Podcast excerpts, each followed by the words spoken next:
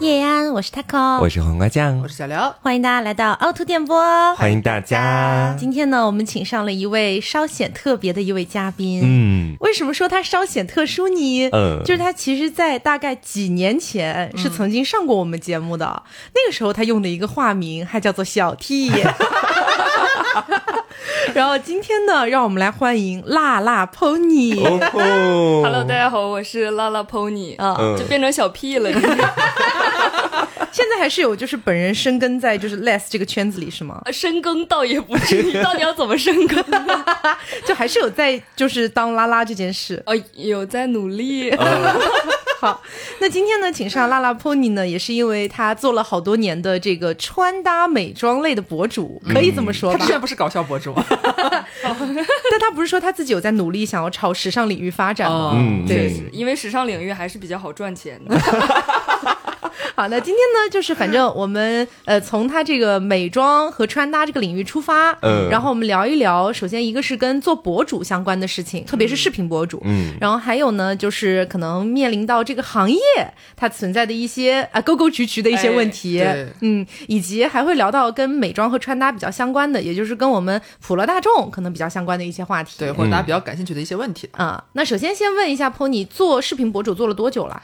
一九年开始，嗯，呃，大概一九年十二月份开始，到现在是，三年多，哎，对对对，三年多。是三年多吧？已经四年吧，差不多。哦哦，好，哎，可是我印象当中你应该是一七级的，就是一七级才进校的。对然后一九年的时候你应该刚好大二，哎，那不是一九年，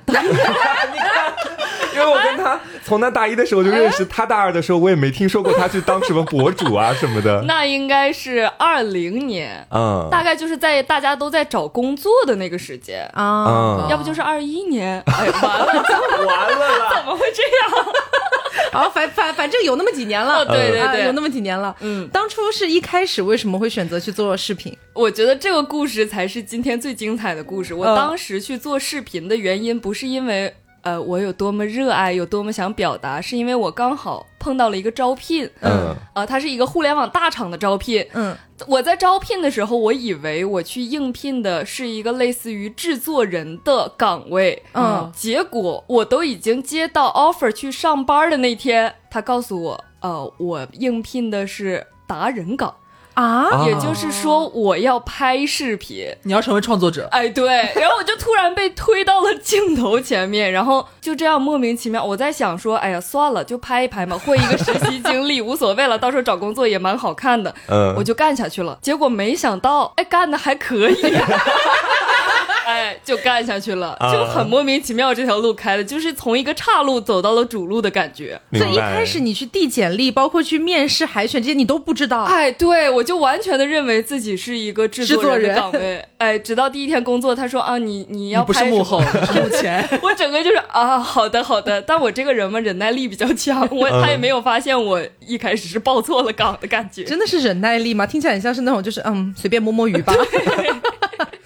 那呃，我记得就是美妆博主这个赛道发展的已经很久很久了。啊确实，当时你刚进去的时候，肯定就已经有大量的美妆博主是已经流通在这个市场上了。是的，是的。你会有什么一些自己的小巧思、小撇步，让自己更加的出彩一点呢？我觉得这个想法应该是每一个在干互联网行业的人都想知道的，嗯但确实是没有人能给出确切的答案。我觉得互联网就是一场命运的赌博。哎，你非常认真的拍点什么，哎，发现没什么人爱看，对你就随手一拍，你就发现哦，大家都看到了。所以大家在互联网上发东西还是要谨慎一点儿，就是自己健身的丑照啊这种东西，很不小心就会流通出去。嗯哎，他说这个会让我想到，就是之前我以为是只有播客是这个样子的，就是我们经常就有这种感觉嘛。为什么这期节目我们录的超级认真，大家也然后做了。觉得特别开心，就很对，搞笑。我们做了大量的准备，可是大家就说，嗯，反响平平。可是有的时候真的就是想，嗯，这期就摸摸鱼吧，偷偷懒吧，然后大家觉得啊，真好笑，真有意思。上帝告诉你的努力是没用的。哎，那后来转型到这个穿搭博主这个领域之后。呃，我们的听众，因为我今天在录节目之前，我有发一个微博，然后向大家征求一下，就是呃，面对美妆或穿搭类的博主有什么问题想要问。嗯其中有一个问到最多的就是想问一下，穿搭博主的那种穿搭灵感到底是哪来的？一时沉默了一下，我想一下，就是我觉得，首先大家认为你找到的美妆穿搭博主，应该肯定不是我这种类型的，因为，因为我的自我认知比较明确，因为我穿搭上，说实话也是抄别人的。也是借鉴看看大家都在怎么穿了啊，对，嗯看看大家都在怎么怎么穿看看流行风向。哎，对对对对对。然后呢，呃，平时其实多做的那种测评类的比较多一点儿。对嗯穿搭方面的心得，说真的，我也不太想误导他。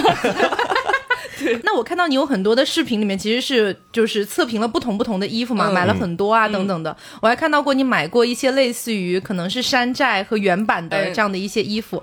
那么多衣服，你自己都会留下来吗？嗯，当然不是，就像大家买衣服一样，呃，我买回来我不好看，我干嘛要留着它？难道就是因为我是一个博主，我怕大家骂我吗？那肯定不是，我还是会把它退掉。哦但我觉得就是其实很常见，尤其是测评类的衣服，就像你自己买衣服，然后顺便拍给大家看一下，嗯你退或者留下，其实都像你自己在购物一样，很正常。嗯嗯啊，但是确实数量比较大，我现在购物软件都已经不给我包退货险了。啊，就是因为退货比较频繁，对对，活该了。确实哎，确实，也不能这么说，总是踩雷嘛，那我认？我认。哎，所以说我当时看到有很多的一些听众在问这个问题嘛，其实我当时大概有猜想到，或许应该不会所有的衣服都留下来，肯定不然怎么、怎么怎么穿得过来？主要是也放不下。对，然后他们甚至还开始问，那穿搭博主他们是不是很有收纳的心得？我觉得应该不是，我觉得是有，就是我有一个朋友，他就是专门做认真穿搭的那种，啊对，认真在穿搭，他的衣服真的多到震撼。嗯，但是说实话，他自己也不记得他自己有什么衣服，就他大概有一个这个屋子大概二三十平，二三十平，就是满墙都是他的衣服，从上到下是那种很高的架子都摞起来，啊那他自己也不记得，所以他定期就会在海鲜市场上卖。嗯，嗯，对，说海鲜市场，不会真的有人以为是海鲜市场吧？对了，救命啊！好，那你做了这么多就是网红服装店的这种测评系列之后，嗯有没有遇到过一些比较大的困难？困难就是其实会发现这些衣服他们的问题都比较雷同。嗯嗯就是其实同一种类型的衣服，他们比如说两百多、三百多的衣服，其实他们的问题都差不多。嗯然后你每次都挑出来说，每次都挑出来说，你自己也会觉得，哎，大家哦会不会看的有点烦啊？啊但确实，除了这些问题，你又说不出什么问题。真是让人很苦恼的一件事情。你觉得是真没什么问题，还是你的专业问题？有一种翻来覆去的在说，哦，它这里质量不好，嗯或者它样子不好看，太老气，颜色不好。我就哎，很怕说到底，永远都是这些对。那不然衣服还能有什么问题啊？对，确实，所以我理解的就是，一般我在网上买衣服踩雷的话，更多的可能都是倾向于它的版型嗯和图片完全不一样。对，就它那个衣服摆在那儿，可能和照片差不多的，可是穿上身你就会发现版型完全不对，嗯就是肩线啊，包括什么裤腿的位置啊，就全部都不对。你应该经常也会遇到这一类的衣服吧？我只能说就是很习惯了。现在已经，现在买到一件呃看起来大差不差、颜色差不多的，都已经觉得很满意了。啊，就已经买了太多了，觉得如果能做到跟图片完全一模一样的，真的没有，因为它一模一样，它也卖不出去。为什么会卖不出去？因为它一定是要给你营造出一种哇，我穿上这件衣服，我想去干嘛的那种氛围感。氛围感。呃，每个人其实都会有，尤其在我们买衣服的时候，我觉得现在的人买衣服都还比较谨慎了，嗯所以他就会打心理战。如果他只把那个衣服平铺在那里一个白布，哦它确实真实，但它嗯确实也卖不出去。像是在海鲜市场卖的。哦对 对，所以他有的时候可能会给你营造一个这一类的衣服是适合约会的时候穿的，哦这一类的衣服是适合春游的时候穿的。是的，我觉得很多的店家现在应该主攻教大家怎么拍照，就是他啊们的对对对卖家秀真的是可以拍到那种巅峰的感觉。是是的，是的，就是把他的衣服烘托的很值钱。那你就是买了这么多衣服之后，有没有呃总结出一个小小的规律？嗯比如说哈，我之前有看到过一个也算是一个穿搭类的博主，他分享一件事情，其实说的就是说呢，如果你看到这个衣服，特别是裙子啊、连衣裙啊，或者是外套啊这类的衣服，然后这个模特在展示的时候，他的动作特别的扭捏，哦就他没有一个正面或者一个侧面就直观的那种展示的，一般来说版型都是有问题的。嗯，这一点你是认可的吗？我认可，我就觉得大家在买衣服的时候要明确自己到底想要什么。首先，你要很清楚自己的身材。嗯嗯你要确定的明确知道它是什么样子的，然后你去买合适的衣服，这是合适的那一类。嗯但是你有的衣服你就是喜欢，也许你穿上它不是很合适，但你就是喜欢，那你买了也不要抱怨，就认命嘛。对，你要明确你的目标，你到底就是想买这件衣服，还是说你要买一件合适好看的衣服？嗯，啊，，对，明白。但是买衣服的时候，确实还蛮容易遇到那种让我觉得他这件衣服最后的归宿应该是最高人民法院的那种感觉。你在网上看到一件衣服，它可能模特穿的时候也是比较正常的，比方说一个呃站立的姿势，它是有展示到这个衣服，它没有那种比方说非得就是拍照的时候拧一下肩膀啊，或者是一定要把裙摆然后卷起来啊，就抓拍一个好像在旋转的一个这个这个定格，嗯。它是能够清晰的看到这个衣服长什么样的。然后你我就会觉得说，他买回来应该不会差得很远吧。然后呢，回来之后就发现，我觉得它材质都整个就是一个就给你换掉了。大变样。回来之后你就很像一块破布，我就哎，我有买到过这种，真的就是你网上看起来它是一件还蛮正常的连衣裙，但是回来你就觉得它是工厂里边的边角料给你缝起来的那种，就是很碎或者是很凌乱这种。然后呢，现在这些商家都很鸡贼，很多他都会在，比方说有一些直播啊，或者是普通的一些服装店，他都会给你包那个运费险嘛。嗯然后后来我是退多了，我才发现从运费险上能看出说这家店的这个评价怎么样。嗯，因为有一些他那个运费险是很高的，有一些卖衣服的运费险是很便宜的。嗯然后我就去有搜索，包括问身边那些朋友，他们说，如果说这家的运费险很便宜，那就证明他们家可能退货率不是那么的高。但如果反之，你要买那个运费险是很贵的那种，有一些运费险甚至到十几块、八九块那种，那就说明他们家的那个退货率 maybe 可能会要稍高一些。嗯，然后学到了，你学我的运费险都已经被取消了，到，你没有参考对我没有地方看。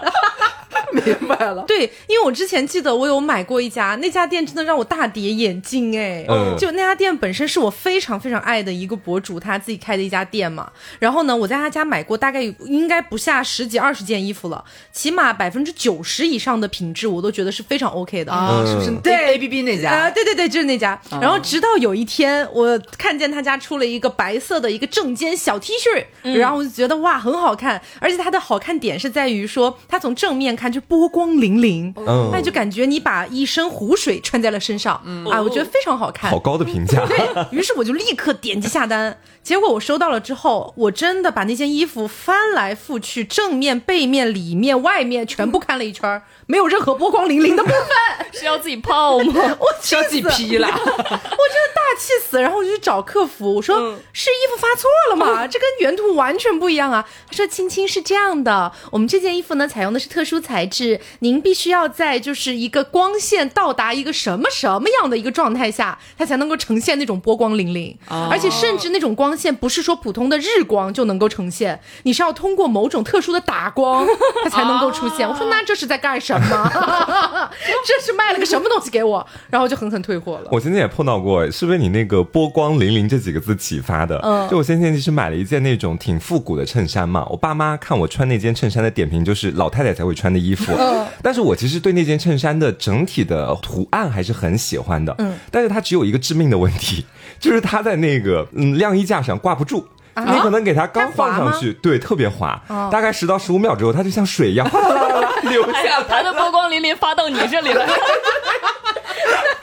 我觉得那个才是真正的波光粼粼吧。你说的那种应该是不是有点像那种什么丝绸缎对面，？很像纱的那种材质，你最后是怎么晾它的只？能不断把它捡起来啊，那怎么办？就穿在身上，自己站在阳台上。对可是聊到那个退货率的问题，我有个点还蛮想问 Pony 的，就是我看过他的视频的主页，嗯，他其实凑过很多家，甚至说是名气很大的一些网红服装店的那些、那些店铺的衣服，嗯，然后呢，也不免有一些是我看到封面的时候我就知道他这期应该是退货率蛮高的，你会被店家拉黑吗？呃，我不会被他拉黑了，因为其实很大的那种某宝店的话，它其实很多人在测评，嗯它已经麻了。哦，而且他们反不过来了。对对对对，而且他的受众群体，说实话不太会被这些测评视频影影响，哦想买的人已经是很固定的了，嗯所以他不太会去在乎。哦呃，然后画风一转的话，也会有一些在乎的了，对，也会有一些很在乎的了，但是。说实话，其实我去测评，他很难找到我，嗯，因为我的收件人包括我的地址应该是保密的，啊，这个东西是隐私部分嘛，所以可以来你账号私信你啊。那那 那我请问你是辣辣吗？暂时也没有，但之前确实有说店家有加到我的个人微信，然后来联系我，就是因为看到了我的收件人的信息啊然后视频，然后他直接过来加我的个人微信啊，就蛮吓人的。我当时很惊恐啊，因为我的地址也在上面，因为我之前的收件人姓名确实写的是 Pony，啊 有一些明显了，我后来就换了一个名字，现在是叫叫做巴尼，叫 Tony，叫小 T 了。对，哎，因为确实是，就我之前也看到过一些那种呃销量啊，嗯包括就是关注量还蛮大的那种店铺，嗯，然后其中哦，确确实实有那么几家店的衣服真的看起来好好看哦，嗯就是感觉穿的整个人就玲珑剔透，你知道吧？用四字词语形容衣服，真的很好看。于是我就又是单一个下啊，我就单一个下。下了这个单之后，当我收到那件衣服穿在我自己身上，我就觉得就像刘刚说的一样，样仿佛变成了一块破布，就是那种玲珑剔透的感觉完全没出来。后来我就去分析这到底是怎么回事，因为明明看起来布料也是差不多的，版型也没有差很远，为什么就是没有那种玲珑剔透的感觉？后来我分析出来了啊，一个显而易见的原因。是因为就是那个店家他那个模特儿就固定那么一个人，就是店家本人，他的身材是那种比较有一点丰腴，然后胸特别大，我已经知道你说是谁家了，有好几家都是这样的，对，然后他就会把整个衣服撑的就是 S 曲线啊哦。等等，特别好看。嗯。但是呢，但凡你是一个胸没有那么大，然后腰臀比没有那么好看的女生，你穿上就完全穿不出她那种感觉。嗯，我在那几家店踩过无数次的雷，就是我每一次看到他出一件新的衣服，我都觉得这件穿在我身上应应该会好看吧，我又把它买回来，然后又退货，就起码在那几家店折腾了起码十几二十件衣服，全部退，全真的全部退掉，就不死心。很难死心啊！你的运费险也快没了吧？好，那刚刚聊完穿搭啊，还有一个问题是跟这个美妆比较相关的，嗯，就是首先呃，想问一下 Pony，你平时自己肯定会去研究一下这些美妆的一些小方法什么的，是的，嗯但是你会跟别的博主去学一下吗？呃当然了，这是我们的日常。对呀、对呀、你要看看别人在做什么，然后以以便自己也有一些灵感，这样，嗯不然我从哪里学化妆，我也没有地方学化妆，一定要从网上学。嗯，那因为其实我个人觉得哈，就是除了一些那种比较视觉上的美妆，就是它可能做的比较夸张一点的，或者是某一类的仿妆，我们就单纯说日常妆容。其实我感觉美妆博主卷了这么多年了，其实卷到最后好像也都大差不差吧。哎我觉得这点是要承认的 美妆产品本身讲说，最大的一些部分就是大家视觉重点，要么就一个是可能是眼妆，嗯一个可能是唇妆。对大家都知道这两年呢，我们国货也兴起了非常多的一些美妆品牌。嗯，他们的产品呢，其实质量参差不齐，我只能这么说。但是色系这么多年来是不会变的，比方说、大家都不会选择出错的大地色系啊，或者什么粉色啊、橘色，大家各种各样的偏好。你这个色系其实玩不出特别多的花来，有时候可能要看那个美妆博主他是一个什么类型的。我关注的都是一些长相风格可能非常不一样，但是我个人是不会关注那种，比方说偏欧美妆的。博主，嗯，或者是他会用一些非常跳跃的，呃，饱和度非常高的，比方说红色、绿色、蓝色，然后去制作这样妆容搭配的博主，就是每个人喜好不一样，所以你难免你关注的一些博主，你看他们日常发的一些妆容，总会有一些些雷同，嗯，因为他们可能都偏向于说日常看起来呃通勤很漂亮的、啊，或者是稍微约会那种小心机的妆容啊。他们的美怎么说呢？是不一样，他们长得也不一样，但是你不可否认，有一些东西你看起来就是有点雷同，对这个你不能否认。然后嘴唇这方面，我觉得唇膏这些年更是，然后国货出了之后，颜色雷同是一件非常正常的事情了。但是我有时候就会从一些不同的唇部状态的博主那里去找到同一根唇膏给我不同的感觉。嗯嗯，所以你去关注美妆博主，呃，这个妆容风格这一点，我觉得还是挺吃个人审美的。你不能说画那个欧美妆的就不好看，只是可能你个人不太喜欢而已。你不能说呃这类的产品你就觉得啊挺没用的，或者说这类的妆容你觉得不好看，也不一定。因为就像刚才刘说的，其实妆容就那么几样东西，讲来讲去，翻来覆去也就那些啊。大家现在就是在卷什么呢？在在卷谁讲的更细，对，而且我觉得还在卷那种创新名词，哎，嗯对，对就时不时面部折叠度。我说我是什么手机屏幕？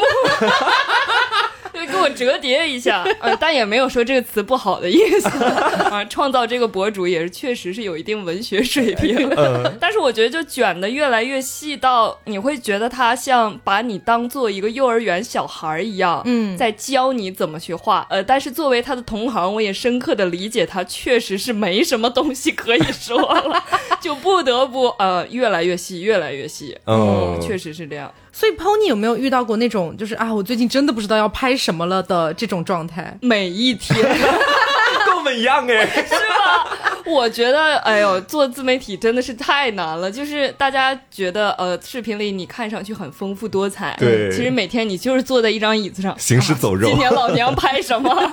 就这种感觉，每一天都是。尤其是在做了一段时间之后，嗯，因为说实话，人他哪有那么多新鲜事儿可以说？就是再发掘，再发掘，说的好，就就也就那么一点事儿。然后啊，前一年拍完了，第二年怎么办？呃，就只能把前一年的再拍一遍，看看今年我有没有成哎，长。好主意，哎，对，我们到时候出一个系列，就是回顾系列，复刻系哎，我们。把比如说五年前录的一期主题，我们重新录一遍 去翻一翻一七年的列表对，，看看我们的成长。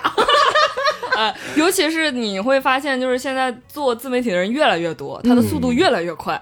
哎，你已经跟不上他们的步伐了。就是无论你有什么样的新点子，永远有更新的、更好的，就是在出现。所以也是每一天都在，哎呀，我今天要干嘛？要拍什么？嗯这种感觉。对，而且 Pony 可能是做视频的嘛，因为现在做博主的，他行业细分赛道还蛮多的。其实，嗯长视频、短视频、科普类的，或者是测评类的，然后包括图文类的，哇哇哇，乱七八糟一堆。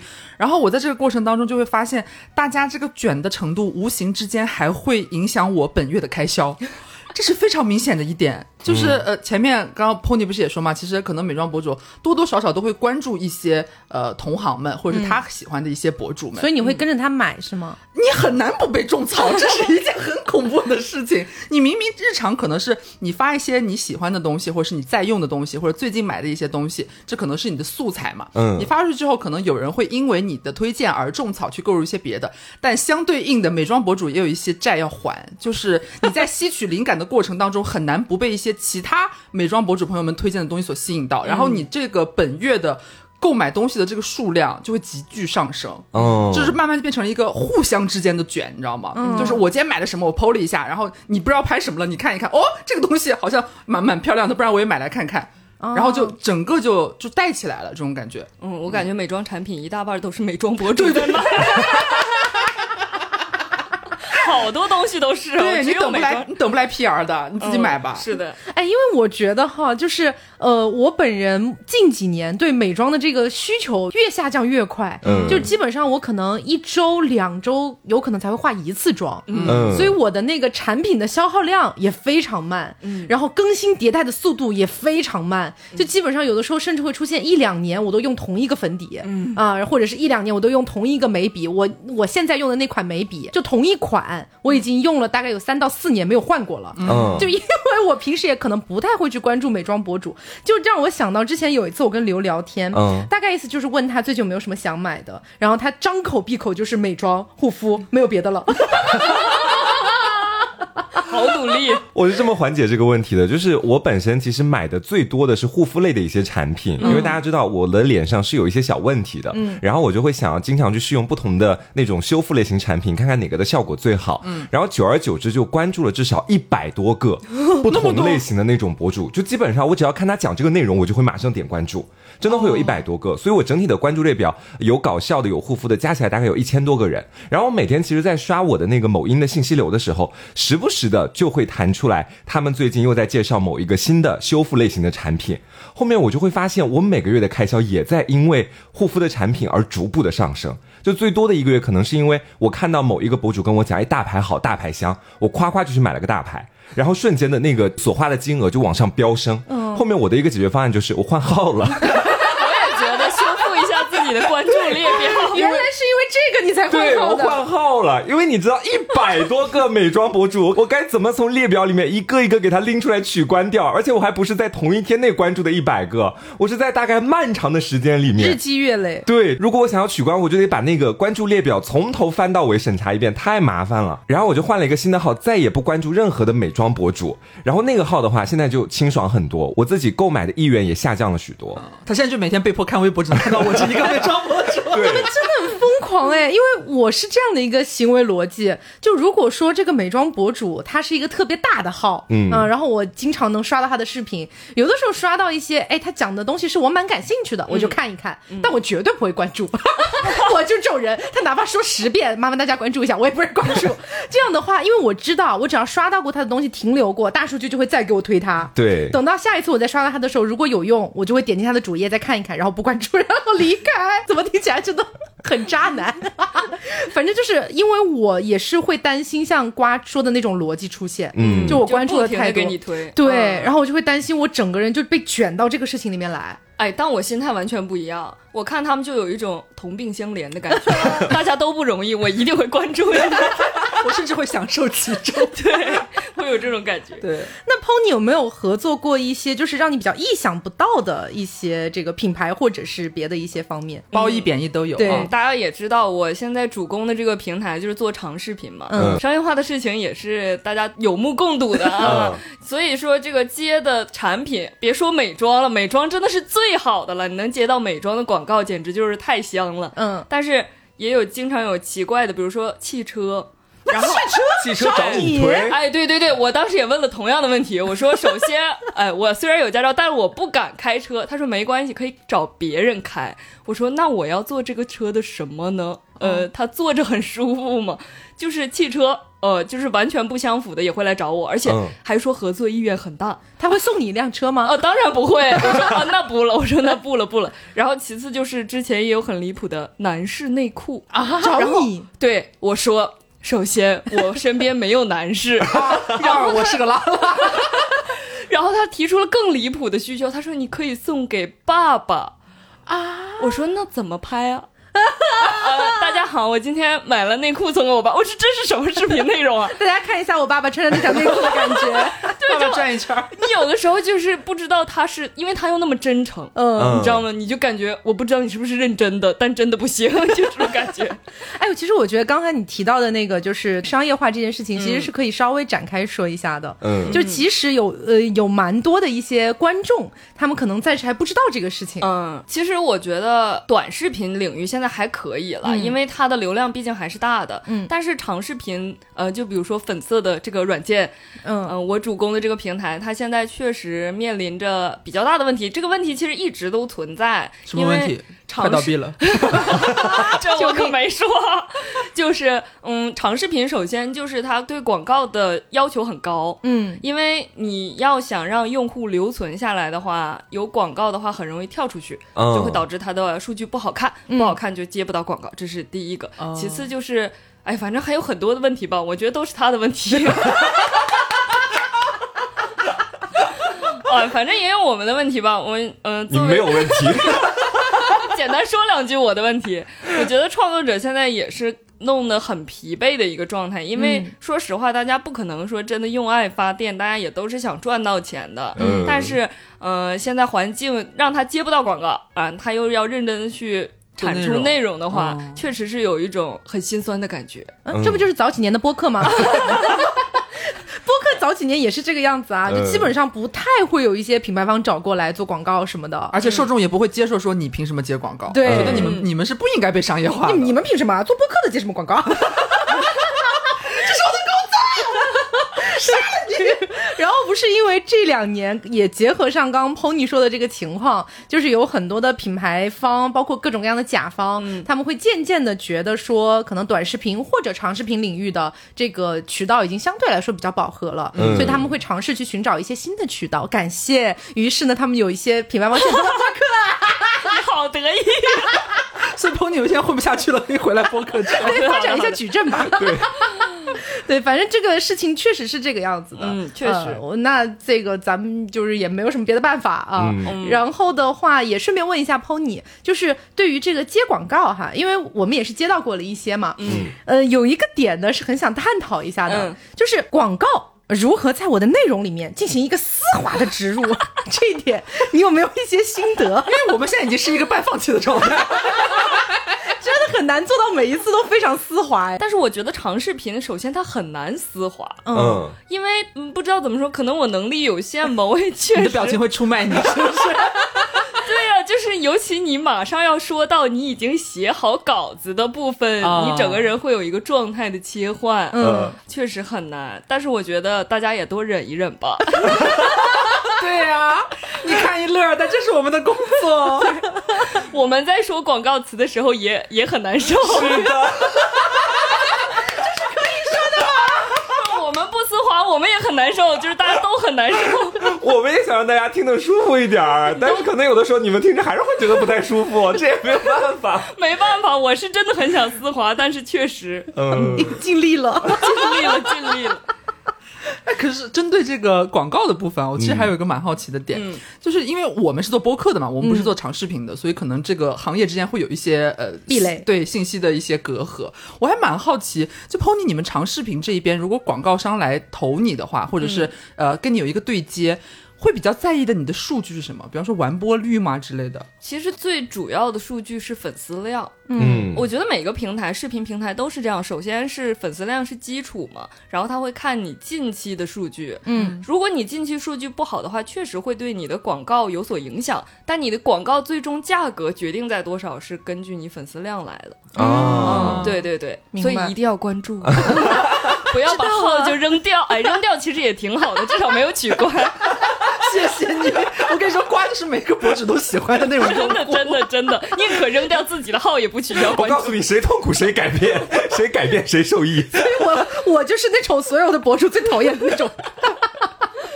哎，那聊到这个啊，就是想问一下，有没有曾经出现过一些品牌方对你提出过一些让人比较无语的一些要求？我基本上经常会遇到。让爸爸穿内裤，那个我觉得已经算一个那个算一个，我再讲一个很离谱的，但是肯定是不能说品牌名字，大家也不要去找啊，求求你们了。然后我给你们讲一条讲生路我给你们讲，你们别去找啊。就是有一个类似于，我也不说它是什么品牌了，嗯反正他就说，呃，当时我们合完稿子拍出来，已经拍完了，他说他很不满意，他想改。嗯我说那脚本前期都已经确认过了，后期再改的话，为什么不前面的时候说？嗯，然后他最后大概给我一个话，就是我们之前合作过很多一线的大牌明星都没有像你这样，就是对我进行了一个 PUA。嗯然后后来我去了解了一下，这个品牌合作的一线大明星是宋智雅，宋啊，就是他他已经能算一线大明星了吗？，对，就是。呃我以为是对啊奥电波哎。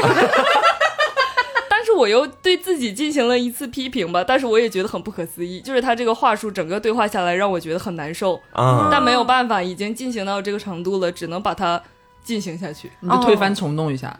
嗯，对，确实后来也是有推翻，Oh my，就再重拍，哦因为你知道中间的广告部分重拍很费力，你因为你要嗯保持跟前面的是一样的。。对，嗯，啊，也没办法，毕竟人家跟一线大牌明星合作过。我觉得这个也跟我们的听众解释一下啊，就可能有一些听众是不太了解所谓的这个，就是比如说自媒体，你要嗯跟一个品牌去达成合作，你们在整体的流程上会是一个怎么样的感觉？首先，你们确定了合作意向，嗯啊，然后准备打款，然后打钱先，把报价给我聊清楚了 对，先把钱聊清楚了，你都可以，但是要先打钱。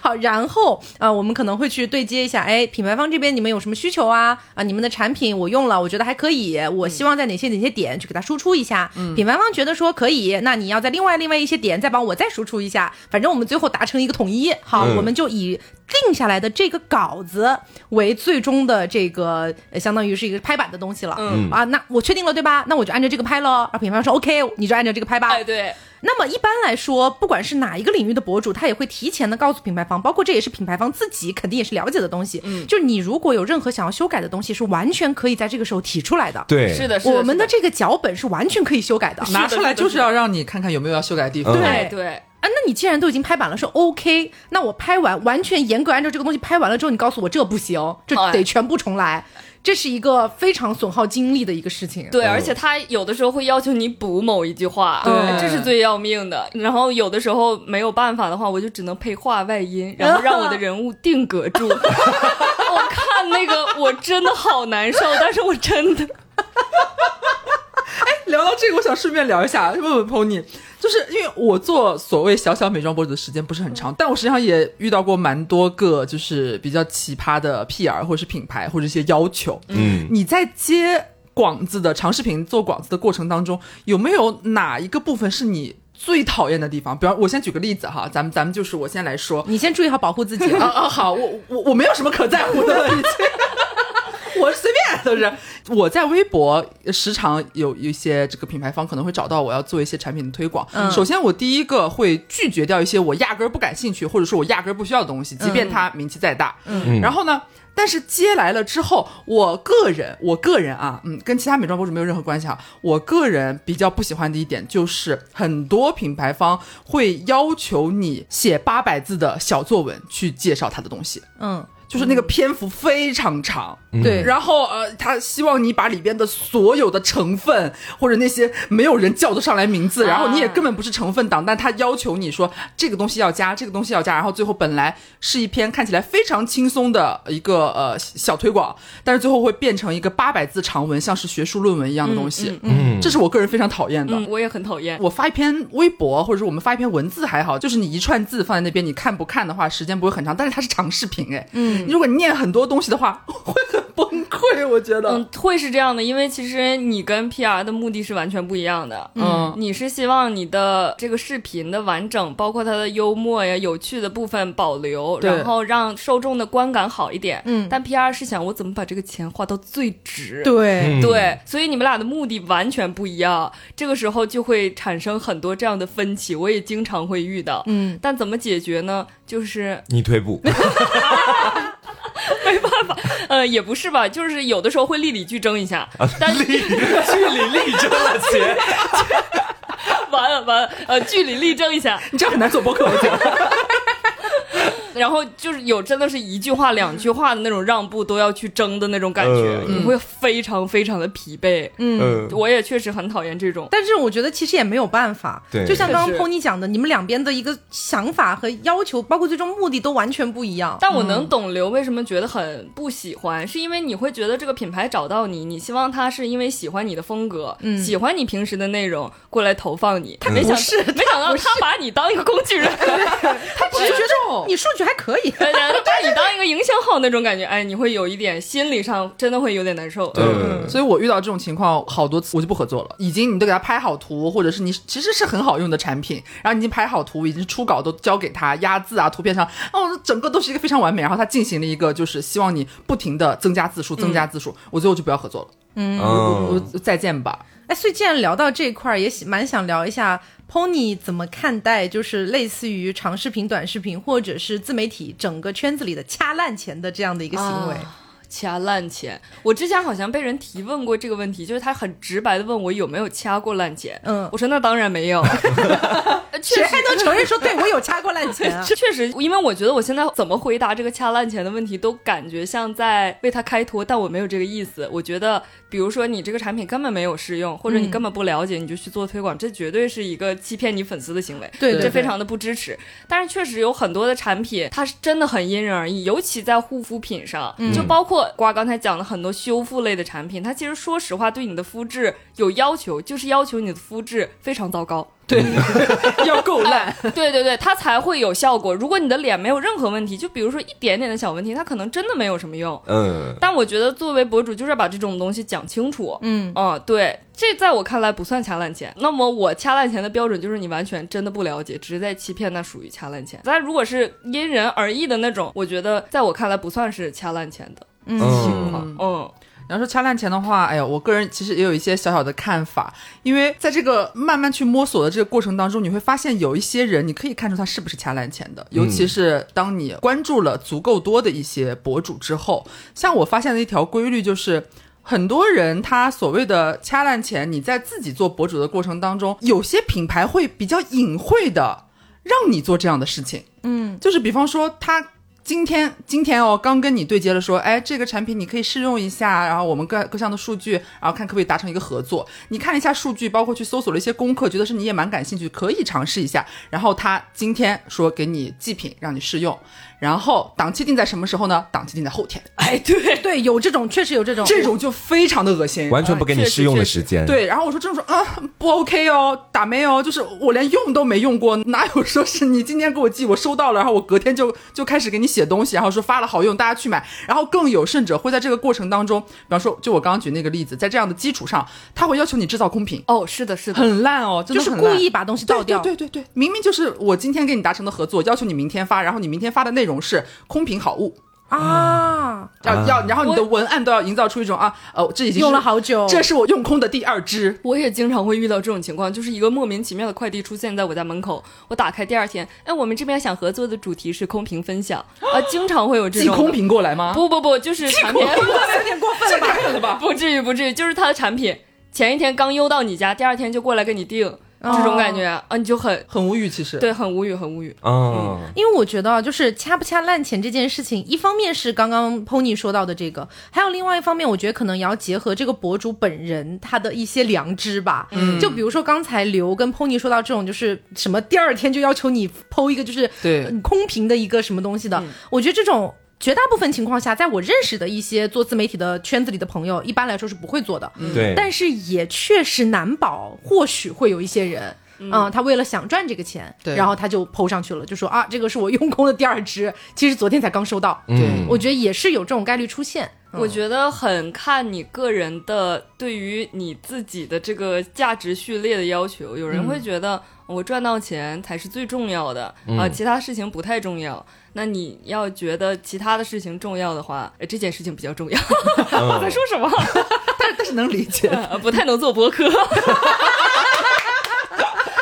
确实是聊到这个，我会觉得其实呃，因为我有看到呃，录节目之前。扣子不是发那个微博嘛？就有人说如何分辨，比方说什么硬广、软广，如何分辨暗广，或者是如何判别一个博主有没有在掐烂钱？我讲实话，我个人的观感来看，如果说有一个博主他真的要掐烂钱，你可能一次两次是很难看出来的，嗯，真的很难。就像我前面说的那种情况，有些人他做了，然后甚至有一些人他就是新收到的一个东西，然后他可能要比方说护肤品，他要给你展示一下什么质地啊或者干嘛的。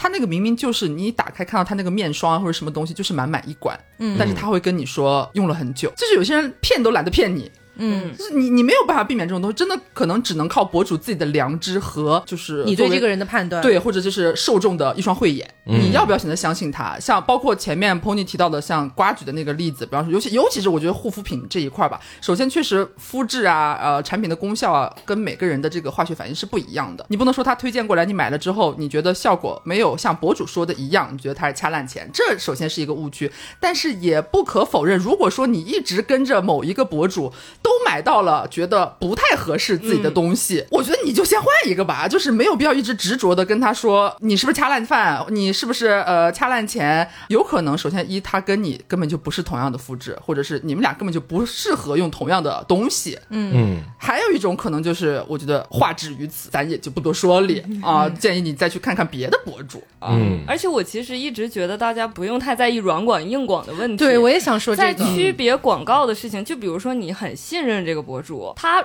即便接到的广告，即便这个东西是广告，你很信任他，你觉得这个东西是好东西，或者他讲的你觉得非常有道理，他是有广告又怎么样呢？反正他是个好东西，对不对？嗯，就是不要太嗯，怎么说他？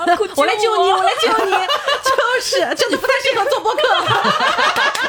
就是我感觉是这样子的，就是说软广和硬广，其实，在观众的一个眼里面，它更多是倾向于硬广，那可能就有点类似于刚刚刘说的，它是一个大长篇幅，然后把所有的成分给你讲出来啊，给你挂个链接，然后引导你去购买，给你挂个链接啊，下方小黄车链接点一点什么之类的，这种我觉得可能是大家理解的硬广。软广可能更类似于哪种呢？就是啊，这个东西真的好好用，大家去冲吧，然后没有任何的挂链接，他就说是自己自来水，哎，分享案例这种感觉，大家可能会猜测他是不是暗广软广，但是说句实话，就像刚刚 Pony 说的，我觉得如果你是信任这个博主的，包括你之前，比如说你跟着他买过一些东西，哎，然后你觉得其实也都还蛮不错的，嗯，你其实不用太去区分它是硬广还是软广，因为不论是硬广还是软广这件事情。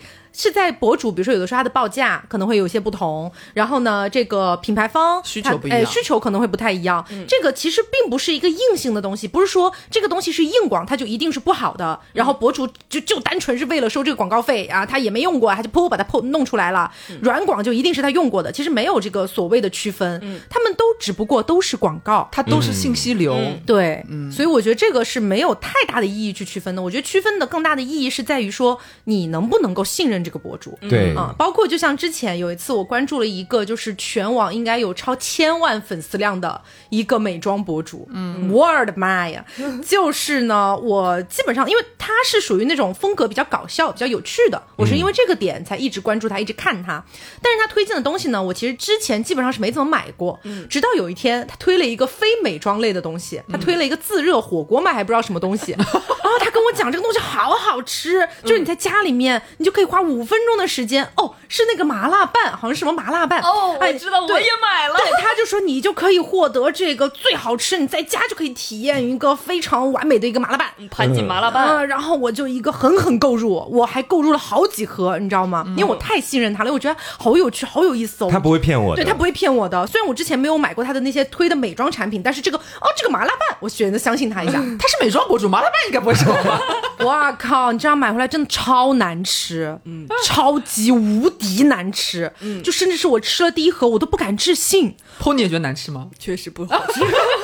我都觉得这是什么产品？这是卖给谁的？莫名其妙。然后我那盒我是勉勉强强把它吃完了，因为我觉得不不太能浪费食物。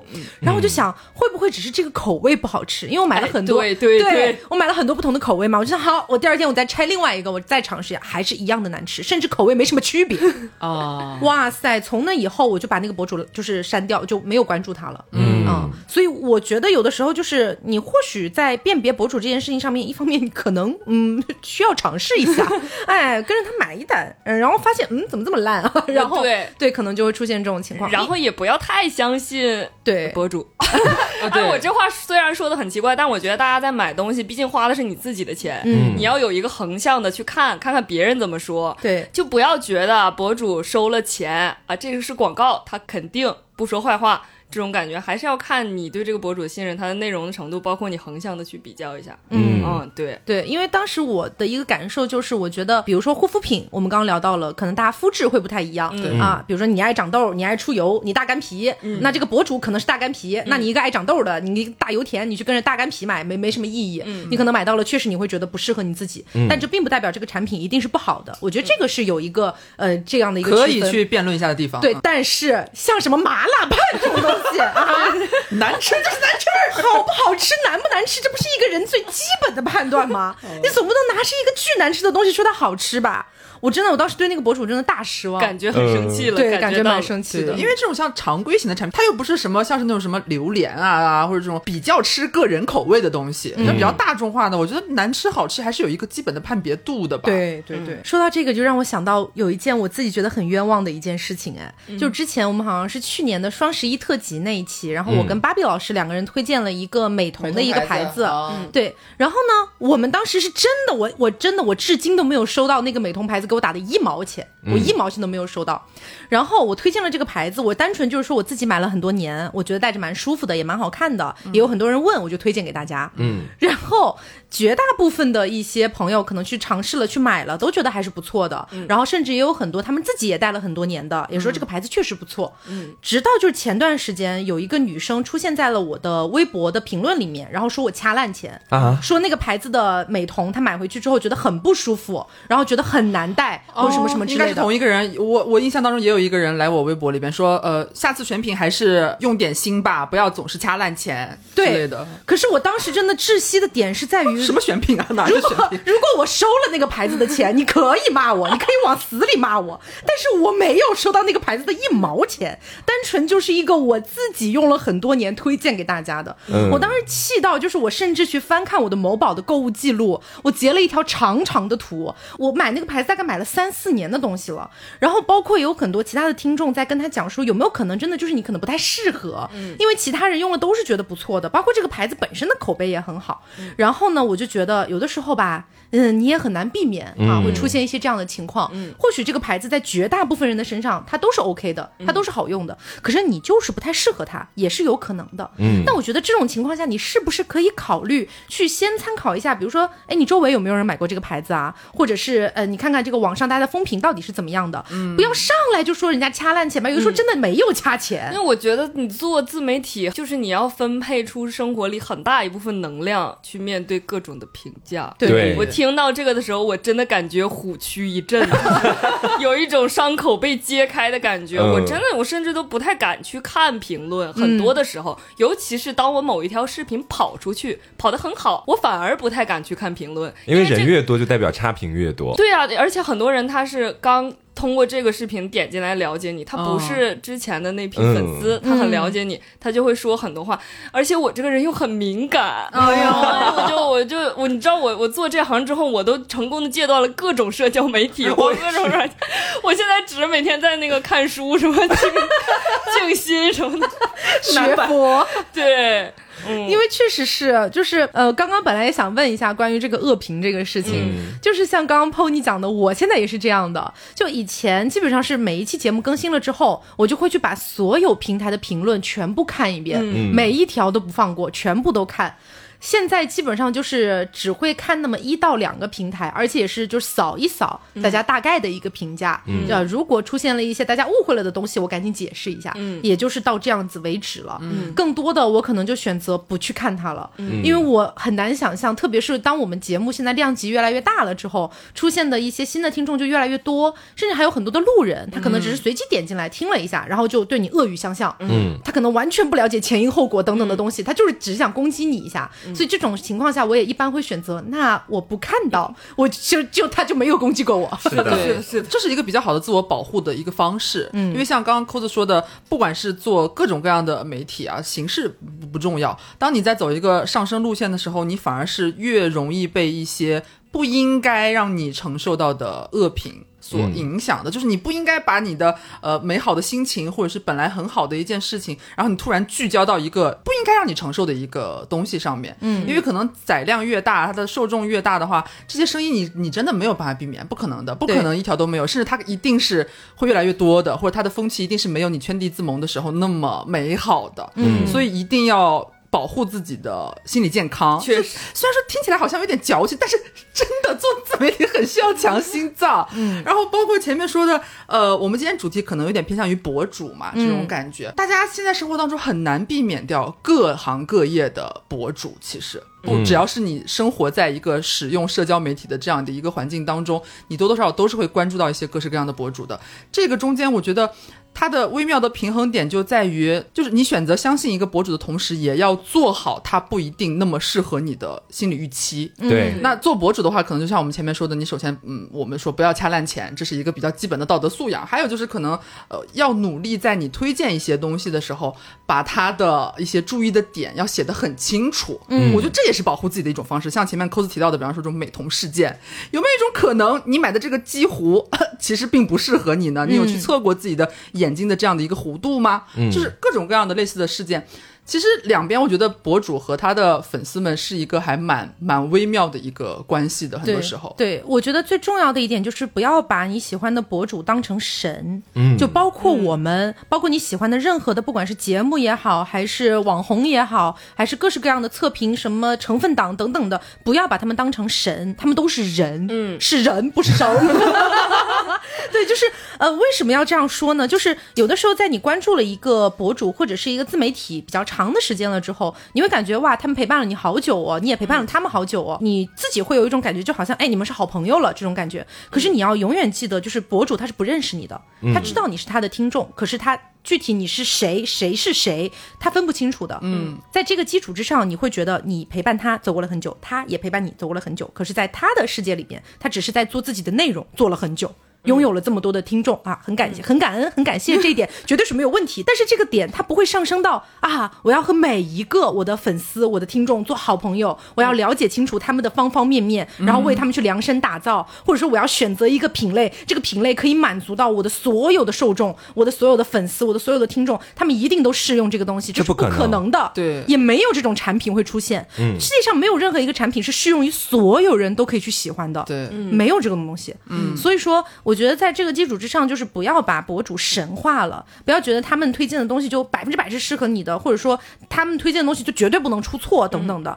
我觉得这个是一个，嗯、在互联网上冲浪，可能作为观众这一方也比较容易保护自己的一点。对我感觉就是大家在互联网上冲浪，其实有时候要学的冷漠一点，就是其实可以不用那么的对每一个方面的所谓意见领袖都那么的，怎我怎么说呢？我应该用什么形容词我我完全的了解你的心情。对对对，就是这种感觉，因为对方其实不会对你的人生负责，嗯，他做的事情是他的工作，对。他的工作可能是同时他喜爱的一个行业，那么你可能比较关注这方面的一个信息流，那么他能提供这样的信息流，你们其实是一个我提供你想要的，然后你获得了你想要的。嗯，如果说你有一天觉得说，哎，今天这个我不喜欢，那你可以选择不看，或者是去了解别人的一些东西，嗯，这是一个非常自由且毫不干涉的一个过程。对但是很多人，不管是博主也好，有时候可能会包括在我们早期比较敏敏感的时候，真的会过分关注一些其实不需要那么完全都接受的一些很细枝末节的恶评。嗯，然后包括呢，呃，他的受众们呢，可能又会觉得像扣子前面举的那种例子，会过分的有点好像把他喜欢的意见领袖神化，觉得他应该对我的每一次购物或者说是负责任对你应该负责，呃，不能怎么怎么怎么样。我觉得这其实有一点丧失了他这个行业本来的一个理性的关系。嗯所以大家有时候在冲浪的时候，我觉得就放平心态，你喜欢什么类型的内容，去获得它的信息流就好了，找到能够提供给你你想要东西的人就可以了。嗯，就是你要清楚，你关注的这个博主他是一个人，他不是你情感的投射嘛？对而且他会有跟你不一样的观点。只要是人，他一定会有跟你不一样的观点。我觉得现在很多人没有办法容忍别人跟自己观点不一样，嗯是的，就是很难容忍这件事情，而且在没有办法容忍的前提之下，要选择用很暴力的方式去输出自己的这种不容忍。啊、会无形之中伤害到很多人。比如说，你去底下评论，你骂别人，就我看到这个评论的时候，我也会感觉很难受。这种攻击它是无差别的，它 会攻击到所有博主。真的就是很敏感的人，他看到网上的这种环境的话，他会越来越不敢说，因为他在说一个时候，就突然想到，哎，之前有人说这个东西被攻击过，哦嗯，哎对对对对我真的不敢说，哎，他就慢慢的变得越来越不敢去做，呃就是包括我觉得现在我做东西也有一种畏手畏脚的感觉，嗯。是因为真的这个东西很难克服，你很难。去说，哎、我不在乎一些人的感受，我不在乎一些人的那个哦。评价，所以就会发现大家关注很多博主，大家一开始觉得他很有趣，然后越做东西觉得他越无聊。对，嗯。你其实也有一大部分原因是被骂怕了，是这样的，是确实的这样是的，是的，嗯，我今天跟 Pony 就聊了这个话题，我们当时就是把这种感觉叫做慢慢变强的自省机制。就原本的时候，可能我在节目里说很多话的时候，我是不需要经过太多思考，直接接上去的。嗯，但是慢慢的，可能随着你看到别人被骂，以及你自己被骂，你就开始去反思自己每一句话到底该不该讲。慢慢这个自省就会越来越强，而且它不单单局限在你的节目里面，它可能会慢慢蔓延到你的生活里去。是的，嗯，其实我之前有发过一条微博，大概意思也是描述跟 Pony 刚刚说的差不多的一个内容。我愿将其称之为互联网世界的巴别塔的崩塌。就是呃，其实，在就是某个宗教的故事里面是有讲到一个通天塔的一个概念的。嗯就是最早的时候呢，人类想要建造一个通天塔，那个时候的人类都说着同样的一种语言，所以他们很好沟通，他们可以慢慢的把这个塔建起来。塔的目的是什么呢？就是可以爬到顶上，然后可以登入天堂。嗯，那上帝发现这件事情呢，他就觉得说，怎么可以呢？你们只不过是普通的人类，我要把这个通天塔毁掉，我要怎么毁呢？于是我让你们拥有不同的语言。所以我为什么把这个现象称之为互联网世界的通天塔的崩塌呢？就是因为，呃，虽然我们在同一个互联网里面，大概率来说我们都用着中文，那、这一点是没有区别的。但是因为每一个人他生活的环境，比如说他周遭的一个，我们就拿最简单的例子来说好了，比如说你居住在一二线城市和你居住在一些小县城，它一定是有着生活上的一些区别的，没有孰高孰低，但它一定有区别，这个是可以承认的，对吧？包括你的社交圈子可能也不太一样。我举个例子啊，比如说有一些人他们的社交圈子里面可能有一些比较 drama 的人，有一些活得比较较自在自我的人，他们就是活得很有锋芒，呃，愿意去展现自己的一切，他的性格也比较的这个活泼开朗等等的。那也有一些人，他们生活的圈子里面可能更多的是一些比较内敛情绪的人啊，他们不愿意去表达自己，也就是 I 人，对 对。然后还有一些人呢，他们可能呃生活的圈子里面，或许因为工作或者一些原因，他们的圈子全部都是一些比较老龄化的一些人，比如一些老年人等等的。有一些可能是做幼师，他经常接触的都是小朋友，所以各种各样不同行业、不同社交圈子、居住在不同城市的人太多了。因为我们中国有那么多的人，然后又有那么多的人在上网，所以我说的这种通天塔的崩塌的这个崩塌的点，就在于每一个人所处的环境都太不一样了。很而且有很多人，就像刚刚 Pony 讲的，他会用自己的一个既定的三观或者既定的一个观点去要求别人，你也要跟我想的是一样的。不然你就是不对的，你不对，你对吗？你对吗？就 这种状态，觉得你三观有问题啊。对，所以有的时候我很害怕看到一些听众夸我，夸我的点是什么呢？说他和你三观真的很正哦。哎，我也超怕。我有的时候不知道，因为我的三观是建立在我从小的经历以及我身边所发生的一切的事情慢慢塑造起来的一个三观。我怎么样去判定我的三观是正还是不正呢？我又怎么能去判断别人的三观是正还是不正呢？嗯，因为只要这个人他做的事情是没有伤害到别人，没有触犯法律的，那他做的就是他的自由啊。我我我很难站在一个道德高点去去评判他的三观是正与否，所以有的时候我看到这样的评价，我会首先感觉感谢你认可了我的三观，可是有点惶恐，我无法去判别这件事情。嗯，所以我觉得这可能是目前互联网的一个现状，给很多的表达者所塑造出来的一个牢笼，就大家可能都跳脱不出去。嗯，我最近也在想这件事情，但是我想跟大家说，别害怕，就说吧。真的吗？这个事儿是怎么说的呢？就像刚才 Taco 说的，你说这句话一定会得罪某些群体。这是一个必然的，因为他们觉得你冒犯了他，那你就冒犯了他。嗯，那既然一定会冒犯的话，那说什么？不然大家都冒犯吧。哎，对，其实说什么都是一样的，说什么大家一起爆炸吧，挺好的。对，还有包括前段时间有看到刘青云的一个小小的访谈还是演讲哈，嗯，然后他有讲到一段话，这这段话其实对我启发蛮大的，尤其是对于这种在互联网上做自媒体的人来说，这句话是掌声和嘘声都好过无声。就是我觉得，对于这种创作者来说，最可怕的事情其实不是有多少人骂他，或者有多少人夸他，都不是。最可怕的事情是根本没有人关注他，根本没有人看他，他不管发再多的内容，根本没有人理他。这才是作为一个表达者最害怕出现的情况。嗯，所以只能说就是。你要做自媒体、做互联网这种东西的话，你确实可能得把自己的心脏培养的好一点，就是去抗压能力再强一点。嗯，这也是一个或许你必须背负的一件事情。多关注自己，少关注生意。对对对，是的，是真的是要这样的。嗯，对。那节目到了尾声的时候啊，再问一下 Pony，大概很短小的两三个问题吧。第一个问题是你现在依然喜欢你所从事的这个行业吗？嗯，虽然我对他有种种的怨气，也被他深深的伤害过，但是我。之前有看过一个博主的视频，他说，其实你所从事的行业，在你很小的时候就已经奠定下来了。嗯，你所感兴趣的事情，其实很早之前就已经浮出水面，只是。它一点一点的，最后连成你所现在所做的事情。我确实对于把自己拍摄出来，让一部分人感受到情绪，无论是快乐呀，呃，有共鸣也好，这件事情很有兴趣。嗯，就包括我自己本人就非常喜欢发视频在朋友圈里。是是，我我是很我会发现我本身就是一个很爱做。